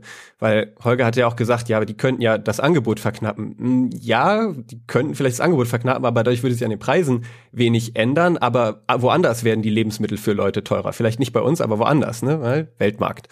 Genau, übrigens, man kann sich ähm, mit Namen und auf den Euro genau anschauen, wohin wie viel EU-Subventionen fließen. Habe ich mal für die Shownotes mitgebracht, die Datenbanken, wo man das nachgucken kann. Äh, übrigens äh, gehen ganz viele dieser Euros auch teilweise an Behörden und äh, Länder und Kreise, weil es da auch um Strukturförderung und sowas geht. Genau. Du packst uns hoffentlich auch noch dein Landwirtschaftsprojekt in die Shownotes, oder? Ja, also ich, äh, ich arbeite für den WDR-YouTube-Kanal Lokalzeit Landschaft auch noch ein bisschen. Also wer Landwirtschaftskontent gerne auf YouTube guckt, tolle Maschinen und so, es kann ja auch was Schönes sein, schöne Bilder, der kann da auch mal vorbeischauen. Gibt's ja ein paar Sehr solcher gut. Kanäle auf YouTube. Danke. Dann nächstes Thema. Wie viel kostet uns Steuerhinterziehung? Waren es 100 Milliarden jährlich? Das ist ja immer wieder mal vorgekommen in der Sendung, aber ich habe gemerkt, ich habe nie so richtig mal versucht nachzuvollziehen, woher kommen denn diese 100 Milliarden nochmal? Äh, und das ist auch nicht so einfach auf so eine bestimmte Quelle zurückzuführen. Es wird überall zitiert und mal sind von 50, mal von 65, mal von 100 die Rede, mal von 50 die Steuerhinterziehung sind und 50 Le Milliarden legale Steuerflucht und dann ist das die Summe. Äh, aber ich denke mal, als Schätzwert ist das durch Fachleute und Studien ganz gut gedeckt in der Größenordnung auf jeden Fall. Es könnte auch noch mehr sein. Und nur interessant als vergleichende Zahl dazu, 2021 äh, wurde in rechtskräftigen Urteilen, also vor Gericht, äh, in Deutschland eine Summe von nur rund 1,25 Milliarden Euro hinterzogener Steuern festgestellt. Also da klafft äh, eine gigantische Lücke einfach. Ne? Mhm. Ich fand auch das Gedankenexperiment spannend von äh, Holger vorgeschlagen. Man könnte sagen, der Arbeitslose kostet jede Woche drei Euro und der Steuerhinterzieher aber 300 Euro. Da bin ich natürlich dran gescheitert, das jetzt mal schnell nachzurechnen. Äh, aber ich habe zumindest eine Zahl für die Kosten der Arbeitslosigkeit gefunden von äh, 2021, natürlich etwas erhöht durch äh, Corona, logisch. Aber ähm, das Handelsblatt schreibt, äh, das waren im Jahr 68 Milliarden Euro. Also wenn man äh, das vergleichen möchte mit den Kosten der Steuerhinterziehung, dann äh, könnte man vielleicht zumindest sagen, dass Arbeitslosigkeit sehr wahrscheinlich weniger kostet als die Steuerhinterziehung. Mhm. Dankeschön. Dann habe ich noch zwei Anmerkungen zu Aussagen von dir, nämlich die eine war zu äh, dem obersten Gericht in Israel, das die Justizreform gekippt hatte, die ja letztendlich die Unabhängigkeit der Richterinnen und Richter dort beschnitten hätte und Tatsächlich äh, war die Mehrheit unter den 15 RichterInnen, die eben für diese Entscheidung votiert haben, äußerst knapp, nämlich 8 zu 7. Mhm. Das geht häufig unter, wenn man nur die Meldungen liest. Und zwei von ihnen, die eben gegen diese Reform votiert haben, die stehen kurz vor der Verrentung. Also ähm, ich weiß nicht, ob da gleich der Vergleich zu dem US Supreme Court angebracht ist und wie der quasi in eine Richtung ne, geführt worden ist in der Vergangenheit. Ähm, aber es liest sich nicht so positiv für mich. Und dann zum Abschluss äh, Markus Söder Du hattest gesagt, zwei Drittel sind wahrscheinlich Zustimmungswerte, von denen Söder nur träumen kann. Da wollte ich einfach mal wissen, ja, was sind denn die Zustimmungswerte von Söder? Ich wohne ja auch nicht in Bayern zum Glück und äh, weiß es nicht aus dem FF. Und laut einer Befragung der Augsburger Allgemein und Civey äh, im Herbst ähm, waren 48 Prozent der Menschen in Bayern zufrieden mit Söders Arbeit, 11 Prozent unentschlossen und 41 Prozent unzufrieden. Er spaltet also sein Bundesland, könnte man sagen. Das mögen ja Journalisten. Spaltung. Ich mag es nicht, aber. Ab. Tschüss. Wunderbar. Vielen, vielen Dank, lieber Nando. Und bis. Bis bald auf jeden Fall. Bis bald. Und damit sind wir fast am Ende der Sendung. Wie immer kommt jetzt noch der wöchentliche Aufruf. Bitte unterstützt uns, ähm, wenn ihr uns mögt und auch wenn ihr uns nicht mögt und euch gern an uns reibt. Vielleicht, keine Ahnung, wenn ihr so drauf seid, dass ihr dann trotzdem Leute unterstützt. Immer her mit dem Geld. Äh, ihr könnt direkt auf das Konto bei Apple Podcast oder über Steady äh, Geld lassen. Wenn ihr uns bei Apple oder bei Steady unterstützt, bekommt ihr einen werbefreien Feed. Und wenn ihr bei Steady Teil der Ultras oder des Fanclubs seid, dann lesen wir am Ende jeder Sendung Sendung euren Namen vor oder was auch immer da steht. Und das kommt jetzt. Dins 1. Guter Journalismus kostet Geld. Wie könnt ihr guten Journalismus unterstützen? Die Idee werdet Wochendämmerung Ultra. Kada und Holgi haben Abos nur bei guten Quellen, die unterstützenswert sind. Durch euer Abo tragt ihr dazu bei und bekommt das Beste unterhaltsam präsentiert. Win-win. Win. Oh, waren es drei Win? Entschuldige. Mhm. Aber macht nichts. Äh, äh, äh, Babette Bauer. Äh, Guido Baulich. Alexander Bonsack gibt sich über die Feiertage die hemmungslose kalorische Kante und jammert dann auch nicht zum Jahresauftakt wegen Übergewicht. Brav. Marc Bremer. Oliver Delpi. Für mehr Hundesnacks der Maya Fanclub. Silke Dietz. Der Dösewicht schaut eine Menge Vorträge vom 37C3 an und da gibt es viel zu entdecken. Doppeldeckerfahrrad. Erik Fröhlich. Der Monkey-Dampf für Holger. Cecilia Maribel Gutierrez Sepulveda de Wagner. David Hasenbeck. Adrian Hauptmann. Stefan Hafranek. Katharina Höll. Wing Commander Lord Fleshards Verbotsliste zur Rettung der Welt ab sofort verboten sind. Jahresrückblicke. Müssen wir das persönlich nehmen? Ja, aber das, der Jan. Ich weiß, wo der wohnt, von daher. Matthias Johansen. Ich glaube, er, er, mochte nicht so gerne, dass du Privatjets abschießen willst. ja, Was gut, du gar nicht Pilot, willst, nicht. wie du mehrfach gesagt hast. Nee, ich habe ja gesagt, nein, das, das auf keine gar keinen Fall machen. Das ist, äh, nee, nee, das ist nur der Humus, auf dem andere Ideen zu wachsen haben. Antjot Kästner. Was? Keine Kapern? Jule Krohn. Sabine Lorenz. Müsli Müsli Miam Miam Miam. Fiete und Olaf. Rufus Platus. Nu sagen Chris und Moni. Jörg Scheckis für mehr Flausch. Christi Tönig zu. Joachim Urlas. Sordan Muss und so weiter. Jens Viehweg. Bernd und Froschi Wehmöller. Andreas Werner. Justus Wilhelm. Und hier der Fanclub. Janine Schöne. Anja und Janos, nee, wieder in Bielefeld. Jan und Steffi und so weiter. Neues aus dem Postillon. Weiß jemand anderes die PIN, CDU nach Schäubles Tod aus wichtigen Schwarzgeldkonten ausgesperrt? Lisa und Sebastian. Timo Altfelde. Katrin Apel. Matze aus Spandau. Simon Axmann. Dirk B. Sebastian Banse. Johannes Bauermann. Thomas Bauer. Kirsten bedankt sich für die Postkarte und den Fisch. Jan Beilicke. Hast du Kirsten Fisch geschickt? N nee, aber vermutlich ist das ein Zitat aus dem Anhalter. Ach so. Florian Beisel. Peter Blachani. Jan Blendeck. Bibi Blob, Blob, Blobsberg. äh, Björn Borner. Markus Boslett. Klaus Breyer. Daniel Bruckhaus. Martin Buchka. Marion Burger. Clemens Langhans und Christoph Henninger. Hold Fast, Tides are Turning. Flames Roar, Fires are Burning. Fange nie an aufzuhören, höre nie auf anzufangen. Zieht Oh je, da hat sich jemand zwischen Christoph Henninger und Clemens Langhans ge ge gedingst. Uh, we'll all be returning if we sail together. Gian Andrea Konzett. Katrin Czernotzki. Thomas D. Eigentlich heiße ich Dana. Der Wind, der Wind, das himmlische Kind. Christiane der Tauscho. Kekse. Felix, der für ein fantastisches Jahr Wochendämmerung dankt und allen Beteiligten und ZuhörerInnen einen guten Rutsch wünscht. Niklas wünscht Magali ein frohes neues Jahr. Roland Erck. Claude Fankhauser. Matthias Flader. Wenn du den Fnord nicht siehst, kann er dich auch nicht essen. Oliver Förster. Der Fossibär. Olli Frank.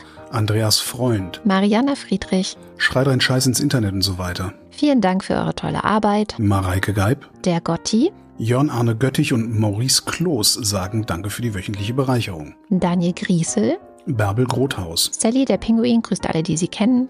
Kati grüßt Joni. Ricardo Guatta. F&H. Annika H. Simon Hägler. Marco Hager. Antje Hanuschka. Andrea und Hans. Silke Hartmann. Frau Rabe hasst Schnee. Lars hat das Gefühl und so weiter. Der Alexander Hauser. Jan Heck. Sven Hennissen. Hans Herbst. Ralf Herbst. Tobias Herbst hört hier privat zu. Katharina Herbst wie Winter. Miriam Jenny und Stefan Herzog. Michael Heine. Nils und Hilke. Roland, hoch lebe der König. Hoch! Benjamin Hupp. Sebastian verweist auf ist lieb und stellt fest, ich brauche viel mehr Zeit, um meiner ganzen Untätigkeit nachzugehen. Ein Bit namens 1. Ich war auf dem Weg zu 2001495F0DC4, Lehrerblock 493 und auf einmal war da Pierre und Thomas in Hausenbach. Der Oberfrittenbach ist ein typischer emmentaler Graben. Ich habe versucht es zu verstehen, Entschuldigung. Hat Uroma eine Uhr um, ist Uromas Uhr um die Uroma drum. Tobias Johannes. Annette K. Tobi K. Philipp Kaden. Kaltes, kaltes, klares Wasser. Arne Kamola. Was ist das Lieblingsessen von Piraten? Kapern. Kamikazi. Jasmin Kieselirmak. Tim Klausmeier. Oliver Kleiner. Alexander Klink. Christopher Kluwe. Anna Knowles. Jessica Kogoy. Thomas Kohler. Markus Krause. Magali Kreuzfeld. Felix Kronlage Dammers. Thomas und Corina. Oliver Krüger. Oliver Kohlfink. Fabian Lange. Bisse Langsocke. Martin Wilhelm Leidig. Detmar, ich brauche das hier für mein Ego. Liesen. Nico Linder. Florian Link. Samuel Lipke. Mein Name ist Ipsum, Lorem Ipsum. Ein Hund im Büro. René Ludwig. Robert Manik. Martin Meschke. Nevermind. Johannes Möller. Die Mulle. Celine Neubich. Frank Nitsche. Agnes Nöll. Thorsten Oder Wenoll. wie, wir, oder wie wir Kölner sagen, Agnes Nöll. Jennifer und Norbert. Bernd Nossem. Edo Opferkathole. Michael Ott. Ein 13-jähriger Streamer in den USA hat als erster Mensch Tetris durchgespielt. Per Gesetz wurde sein Name in dem Moment automatisch in Chuck Norris geändert. War die super Nachricht der Woche eigentlich, stimmt, habe ich ganz vergessen. Boris Perner. Tetris durchgespielt? Ja. Wie, wie kann man. Naja, eigentlich hat Tetris kein Ende. Ja, eben. Ähm, aber äh, irgendwann stürzt das Programm ab. Und das hat er geschafft. Das hat vorher noch keiner geschafft. Naja. Nils Planthold. Josef Porter. Claudia Pschack. Sebastian Quapp. Axel Rasmussen. Heike Rasmussen, Ich glaube an das Gute im Menschen und so weiter. Florian Rempel, Sabine Rebschläger. Miriam Richter-Wiederhenker, Marc Riese. Anna Roth, Sven Rudloff. Ruth Rutz, Nee, Rütrutz. Rüd Rutz, Das ist ein niederländischer Vorname. Ja. Der Schommi sagt Danke. Jürgen Schäfer, Christian Schluck. Christian Schmidt, Danke und schöne Grüße. Susanne Schulze, Dirk Schumann. Tipp, Tipp und Chap und so weiter. Markus und Julia sind Fans der Wochendämmerung, genau wie Der Kopf ist nicht zum Nicken, sondern zum Denken da. Alexander Spakowski. Happy New Year, sech de Bua. Daniela, der Bildungsrat von unten, kommentiert die SWK-Empfehlungen zum Lehrkräftemangel. Stark. Christian Steffen, Christian Steifen. Lars N. Stein, Pfotenziegelstein. Pommes Stein, Thomas Stein. Sabine Stern, Suse und Martin Stöckert. Larissa Struzina, Günther Stück. Claudia Taschow, 19. Somebody once told me the world is gonna roll me. Run fast, don't stand in the sun, there's too much work to be done. Moritz Timm Mr. Tipp. und Anna und Gregor sind hocherfreut, denn sie Haben frei und ihre Ruhe, denn Priscilla und Gwyneth Molesworth treiben sich mal wieder sonst wo rum. Sebastian und Henry, Lucy sagt Danke für die Wochendämmerung und remember, be gay, do crime und hört auch den Lila Podcast. Alice und Biele danken für die schöne Karte und wünschen ein frohes neues Jahr. Martin Unterlechner, Jan van Finkenreue, Henning Feller, Robert Ferst, Audra Fischer, Yannick Völker, man tut, was man kann, Andreas Waschk. Tim Weber, Aktuelles aus dem Fachblatt Postillon. Weiß jemand anders die PIN? CDU nach Schäubles Tod aus wichtigen Schwarzgeldkonten ausgesperrt. Jetzt, wenn, wenn, wenn, sie, wenn, ne, wenn, wenn das einer merkt, haben wir demnächst nur immer noch dieselbe Postillonmeldung vorzulesen und zwar tausendmal. Das schneide ich raus. Das machen die doch, die Doofen. Ingo Weiser. Martin Wittmann, Mein Name ist Lose. Wird es günstiger, wenn ich gleich mehr nehme? Tobias Wirth, Cindy und Timmy Wüst. Uwe Zieling Sag nein. Sag nein zur Arbeit. und Martin Balaschk. Vielen herzlichen Dank. Vielen herzlichen Dank. Worauf spare ich denn? Eigentlich auf einen Elektroroller. Ich habe einen schönen Elektroroller gefunden. Den kann man zusammenklappen, aber da passt nur einer drauf. Ist auch doof. Ja, aber ich fahre doch eh nicht mit dir Roller. Ja, aber ich dachte so für auf dem Bus, weißt du? Ach so. Naja, jedenfalls war das die Wochendämmerung vom 5. Januar 2024 und wir danken für die Aufmerksamkeit. Und sparen auf ein neues Sofa. Tschüss.